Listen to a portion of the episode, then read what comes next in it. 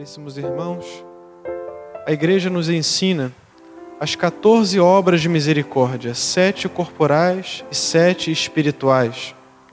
O que são essas obras de misericórdia? A igreja, como mãe, não simplesmente diz aos seus filhos: imitem o Senhor Jesus, de uma maneira genérica e abstrata.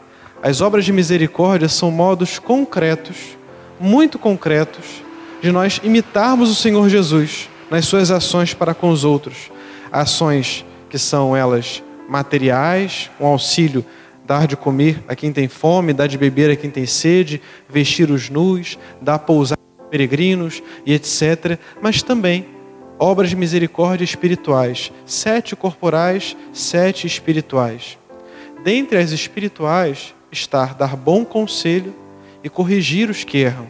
E aqui está o Senhor corrigindo os fariseus que são hipócritas não é que eles não saibam a doutrina, conhecem a doutrina, conhecem a palavra do Senhor, mas hipocrisia é uma palavra grega que significa máscara. Para esse tempo entendemos bem o que é máscara, né? Ela esconde o nosso sorriso, esconde o nosso, nosso rosto, e a máscara justamente é para isso. O hipócrita é justamente aquele que parece uma coisa para os outros, mas por dentro ainda tem muita coisa a ser melhorada, a ser convertida, a ser mudada.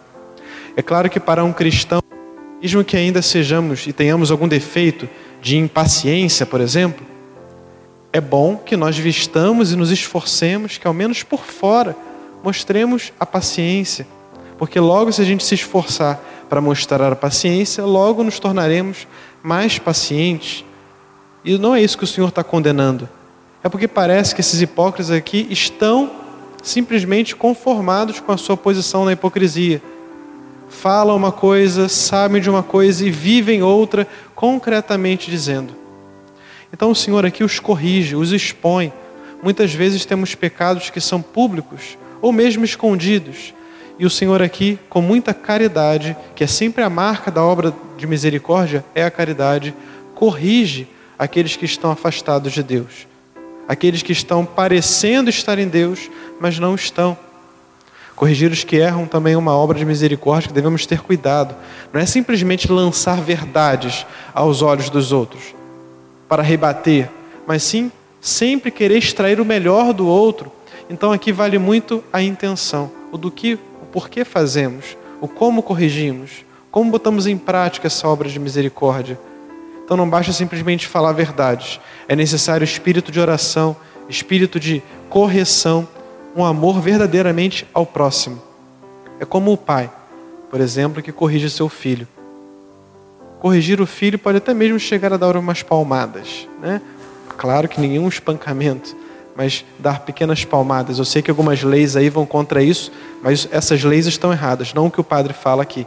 Corrigir com umas palmadas, mas para corrigi-lo, não porque o pai ou a mãe estão com raiva da criança, porque isso seria um pecado. Né? Então a motivação pode tornar o mesmo ato de Deus ou contrário a Deus. Então que orientemos a nossa vida, tudo aquilo que fazemos como o Senhor Jesus, fazendo as ações dele nossas. Louvado seja nosso Senhor Jesus Cristo.